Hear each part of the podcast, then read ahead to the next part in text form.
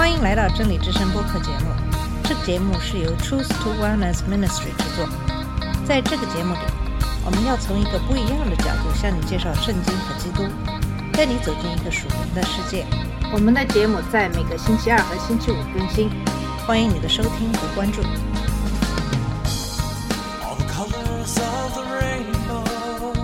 你好，我是马军。上期节目给大家分享的是《使徒行传》十七章十六到三十四节的经文，保罗向世俗智者传福音。今天继续跟大家一起研读《使徒行传》十八章一到二十二节的经文，介绍他如何顺从耶稣的命令，使人做他的门徒。在马太福音二十八章十八到二十节中，耶稣在加利利召集了十一个门徒。从约翰关于耶稣复活后这段时间的记载中，我们知道耶稣正忙于在升天前给门徒们最后的指示。到时候他将返回天国，并降下圣灵。使徒行传的主题是耶稣通过圣灵的大能，在门徒的生命中继续传道。对使徒行传第十八章的学习，将展示神如何使用保罗将福音带到哥林多城，并就我们如何能顺服这一命令，给我们一些启示和使用的建议。耶稣说：“天上地下所有的权柄都赐给我了，所以你们要去。”使万民做我的门徒，奉圣父、圣子、圣灵的名给他们施洗。凡我所吩咐你们的，都教训他们遵守。我就常与你们同在，直到世界的末了。那么，耶稣的命令是基于这样的一个事实，即他从父神那里获得了天上地下所有的权利。耶稣既有权发布命令，也有能力赋予服从他的人。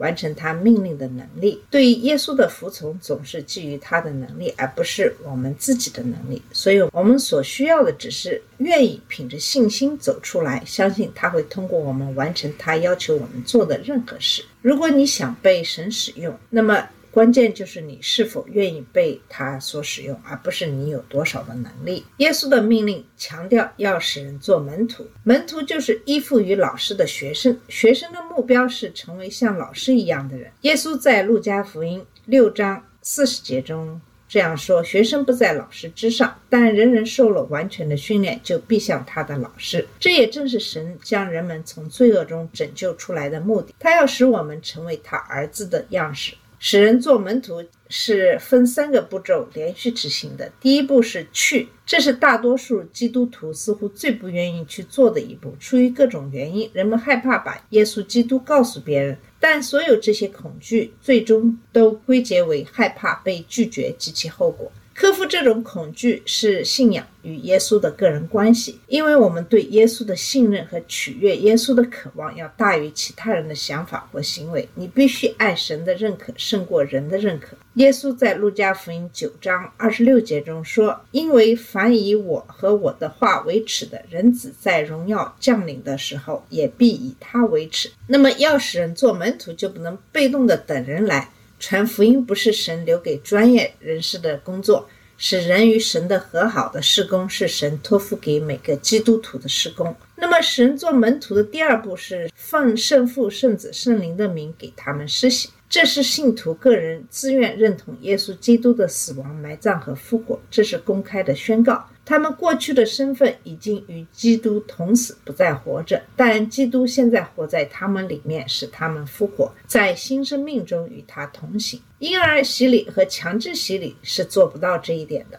他们是无知的洗礼，使人湿润，却让他们留在最终，对仪式而不是活着的基督抱有虚假的希望。如果你在表明信仰耶稣基督后还没有受洗礼，你就需要接受洗礼，这是对他的顺服。那么，培养门徒的第三步是教导他们遵守耶稣所吩咐的一切事情。这是门徒训练中耗费时间的部分，也是每个基督徒一生都要参与的部分。这不仅包括正式的教导时间，如布道、主日学、圣经学习等等，还包括所有非正式的个人互动时间。无论如何，这才是最重要的。这是每个人的属灵恩赐与教会中其他人的互动。从而使我们所有人都在主里得到建造。这就是教会肢体生活的意义所在，帮助彼此变得更像耶稣。这就是保罗在他的传教之旅中所做的事情。他去了，他在施洗，他在教导他们遵守主的诫命。那么，在《使徒行传》第十八章中，我们发现保罗继续了他第二次传教之旅的下一站。一到十七节讲的是在哥林多的施工。《使徒行传》十八章第一节说，这是以后保罗离了雅典，来到哥林多。那么，希腊被东西走向的哥林多分为两大部分，南部通过一个低矮狭窄的地峡与大陆相连。哥林多位于地峡的南端，就是阿克罗哥林多山的下方。这是一座一千八百英尺高的山峰，可以覆盖地峡。它是东西贸易和南北贸易的天然商业中心。它有两个港口，一个是哥林多海湾的莱凯乌斯，另一个是爱琴海的桑奇利亚。为了避免在开阔的地中海上航行的危险，从罗马出发的船只会在哥林多海湾的安全水域航行。船只要么在陆地上航行，要么在莱凯乌姆卸货，然后运到森奇利亚，在那里装上另一艘船，再驶过爱琴海前往亚洲。反之亦然。现在，一条现代化的运河加快了穿越地峡的运输速度。哥林多自古以来就有人居住。后因反抗崛起的罗马帝国而于公元前一百四十六年被毁。公元前四十四年，凯撒大帝统治下的罗马复原军人殖民地重建了格林多，很快成为罗马在亚细亚省的权力中心，并重新成为希腊最富有、最强大的城市。那么，格林多有两个守护神：海神波萨冬和生育女神阿弗洛狄嫩。对阿弗洛狄嫩的崇拜与腓尼基的阿斯塔特或迦南人的阿斯塔罗斯有关。对阿弗洛狄嫩的崇拜包括崇拜卖淫。那么该神庙以拥有上千名崇拜者的妓女而自豪，他们的收入是城市收入的主要来源。此外，还有许多长发男妓，因为同性恋也很猖獗。这种做法以及港口城市普遍存在的不道德行为，给哥林多带来了。邪恶的名声。事实上，希腊人发明了一个词，叫“哥林多化”，意思是过不道德的生活，与妓女交往。哥林多女孩是妓女的同义词。保罗就是在哥林多写下了罗马书中的对异教罪恶的描述。那么，对其他异教神灵的崇拜涉及其他各种仪式，包括献祭和把肉作为食物献给神灵。这就是为什么保罗。在哥林多前书八章和十章十四节中花了那么多的时间谈论献给偶像的肉，他们的一些仪式还包括陷入情感主义对神的崇拜中迷失自我。就阿弗洛狄嫩而言，就是迷失在爱情的激情中，这是为了获得他们所没有的东西，基于神的关系或对神的占有。他们的想法是沉浸在当下的。感官激情中，从而接近神灵。在这种神秘的崇拜方式中，人们会陷入歇斯底里的情绪中。柏拉图和维吉尔都记录了这种宗教活动的场景。人们会开始颤抖，倒在地上，咿呀地说着狂喜的话。有可能你对这些并不感到惊讶，因为这种做法在大多数的异教中都很常见，包括多神教。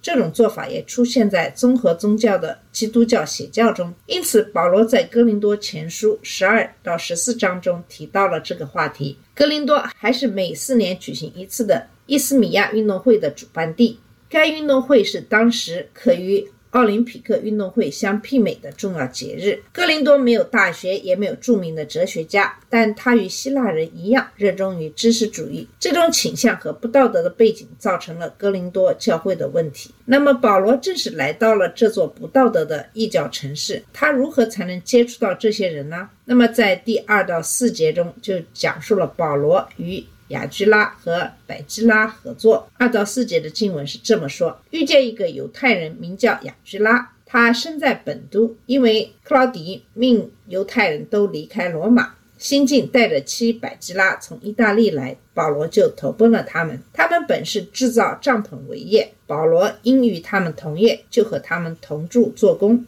每逢安息日，保罗在会堂里辩论、劝化犹太人和希腊人。这里我们看到保罗做的第一件事就是找到与他有相同基本信仰的人。于是他找到了几个犹太同胞，雅居拉和他的妻子百基拉。接下来他需要一份工作，因为他的行业与雅基拉和百基拉相同，所以他加入了他们帐篷制作行业。顺便提一下，当时的犹太人除了接受其他教育之外，通常还会学习一门手艺。就保罗而言，虽然他从伟大的拉比加马列那里接受了正规教育，但他还学会了制作帐篷的手艺。虽然我们往往认为帐篷只是用来露营，但在那个时代，很多人都住在帐篷里，所以这门手艺非常的重要。也正是这段经文给了我们“帐篷制造者”这个传教术语，意思是去某个地方传播福音的人。但他们通过一些世俗的工作谋生。提到克劳迪斯命令犹太人离开罗马，这个也为我们提供了保罗这段旅程的时间线索。虽然雅居拉是本都人，即现在的土耳其。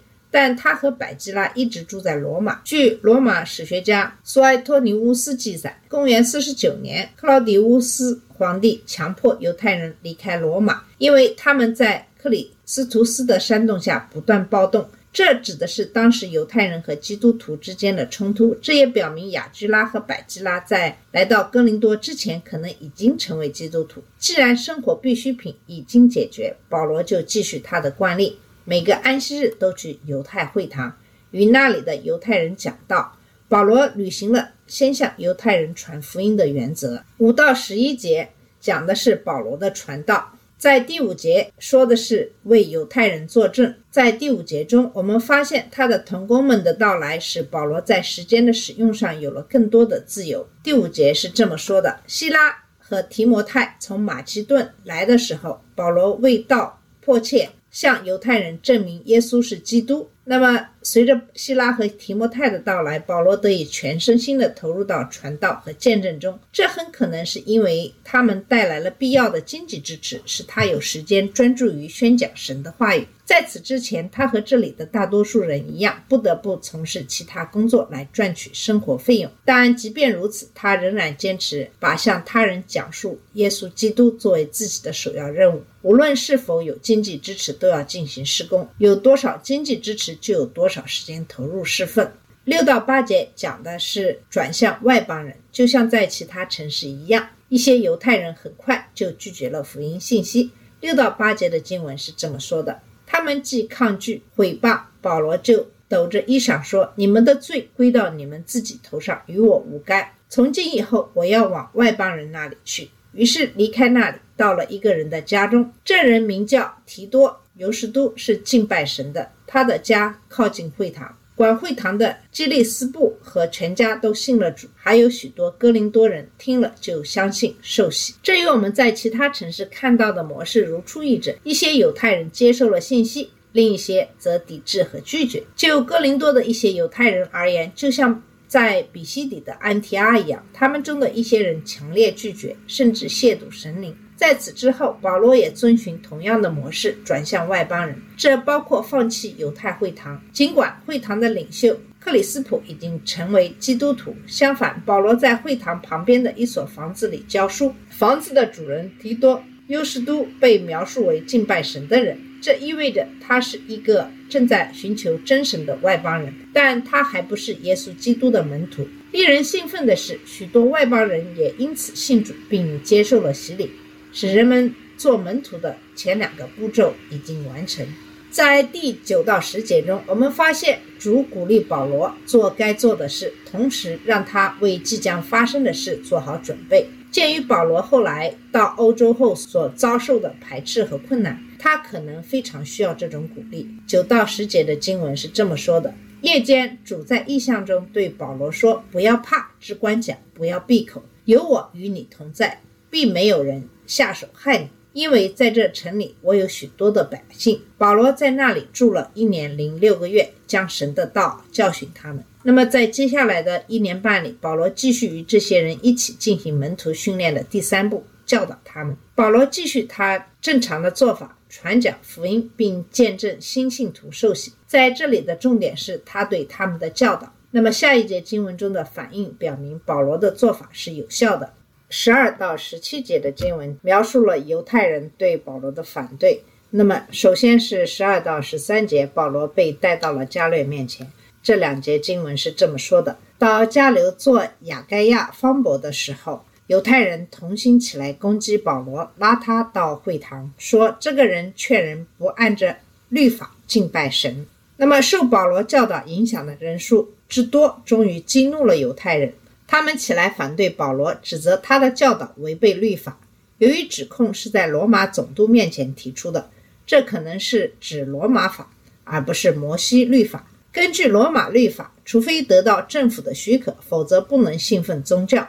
犹太人确实得到了罗马人的许可来传授他们的信仰，但基督徒却没有这样的具体许可。基督教一直被视为犹太教的一个分支。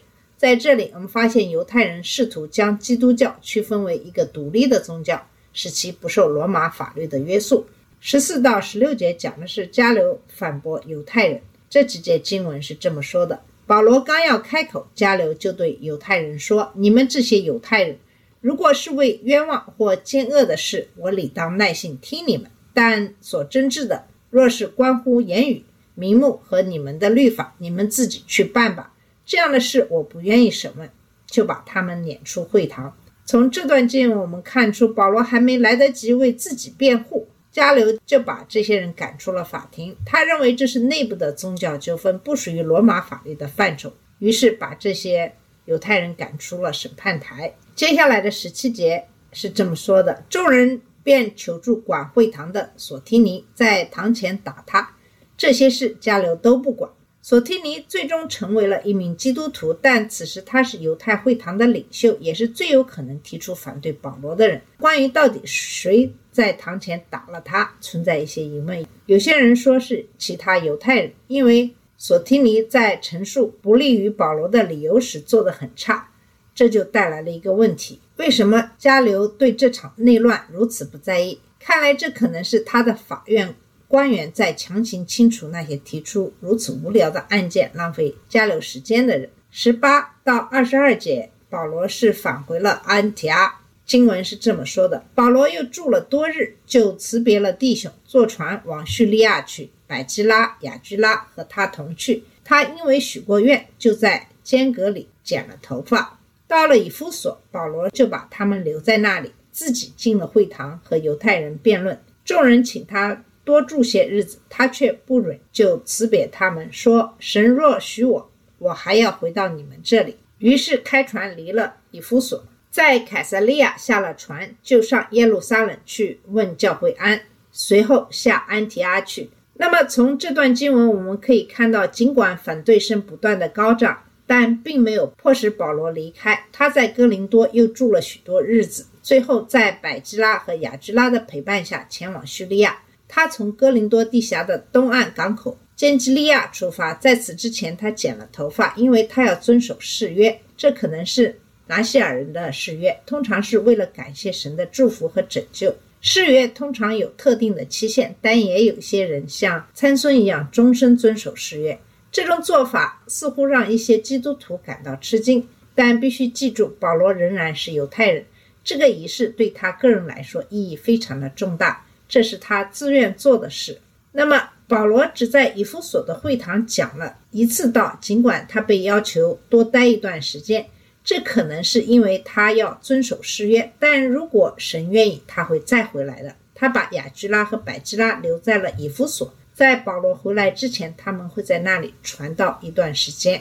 当保罗抵达凯撒利亚的时候，他上耶路撒冷去问教会安。为什么是上耶路撒冷呢？因为耶路撒冷是位于山基上，所以总是说上，然后从那里下来，回到安提阿，向派遣他的教会做报告。那么保罗在哥林多的施工是他服从大使命的另一个例子。他走到那些未得救的人中间，向他们宣讲福音。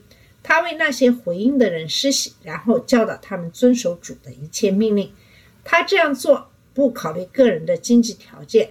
如果他需要工作来维持生活，他就会去工作；如果外部经济条件允许他投入更多的时间来侍奉，他也会这样做。他这样做不考虑听他讲道人的反应。有些人积极响应，信了主，接受洗礼，成立教会，这样的回应让他非常喜乐。然而，有些人消极地拒绝了他，有些人则积极地拒绝，有时甚至是粗暴的拒绝。这些反应肯定也会给保罗带来各种情绪。但保罗关心的不是他对回应的感受，而是忠于主，讨主的喜悦。他会把人们的反应交到主的手中，他甚至将自己的安危也交托在主的手中。我们每一个基督徒应该以保罗为榜样，也应该积极的去传讲福音，而不要过多的注重别人的响应。好了，我们今天的节目就到这里，谢谢你的收听，下次节目再见。这里是真理之声播客节目。真理之声是 Truth to Wellness Ministry 旗下的一个节目，由 Truth to Wellness Ministry 制作和播出。如果你有什么想跟我们分享，请给我们发电子邮件，我们的邮箱地址是 truth to wellness at gmail dot com。